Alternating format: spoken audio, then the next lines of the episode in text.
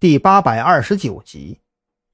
张扬没有继续开口，他有些庆幸没有直接对黑狼实施抓捕。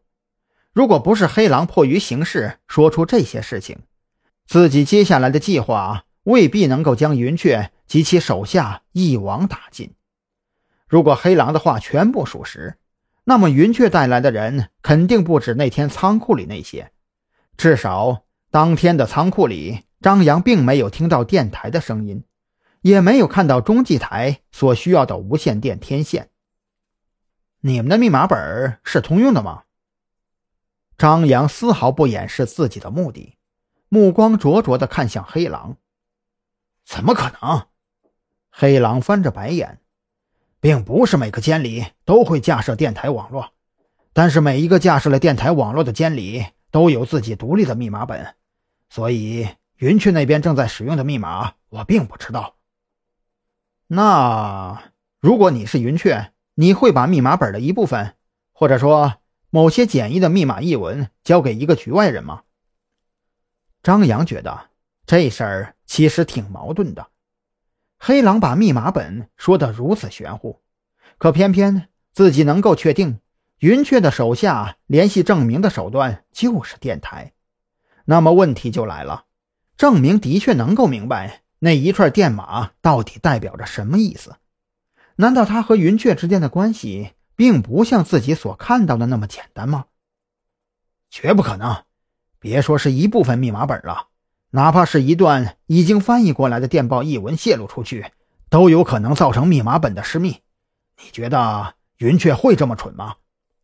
黑狼说到这里，忽然想到了什么，猛地抬起头来。不过，他们可以用一些低等级的密码和局外人联络，就比如摩斯密码之类的。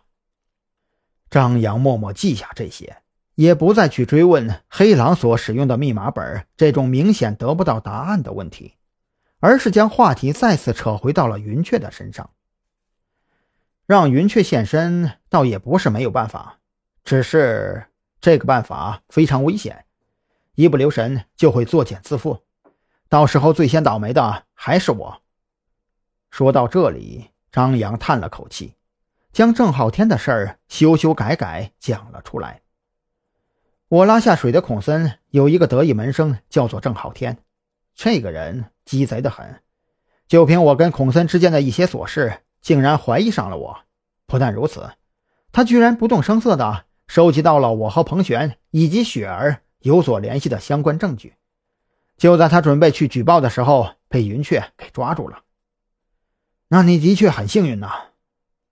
黑狼有些唏嘘，他没想到就这么几天的功夫，还发生了如此惊心动魄的事儿。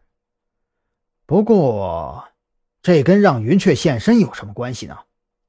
呵呵，这其中关系可大了去了。张扬耸了耸肩膀，接着说道：“要不怎么说这个人邪乎呢？云雀安排人二十四小时看守郑浩天，结果还是让人家给跑了。”而且这家伙反其道而行之，不但没有朝着山南市的市区逃窜，反而猴精猴精的跑去了东江县。东江县的刑警队队长叫陈刚，也是孔森的学生。我让孔森给陈刚挂了个电话，这才把郑浩天给控制在了东江县的刑警队里。听到这里，黑狼也醒过神来了。郑浩天从云雀的手底下逃走，或多或少的。肯定知道一些不该知道的东西。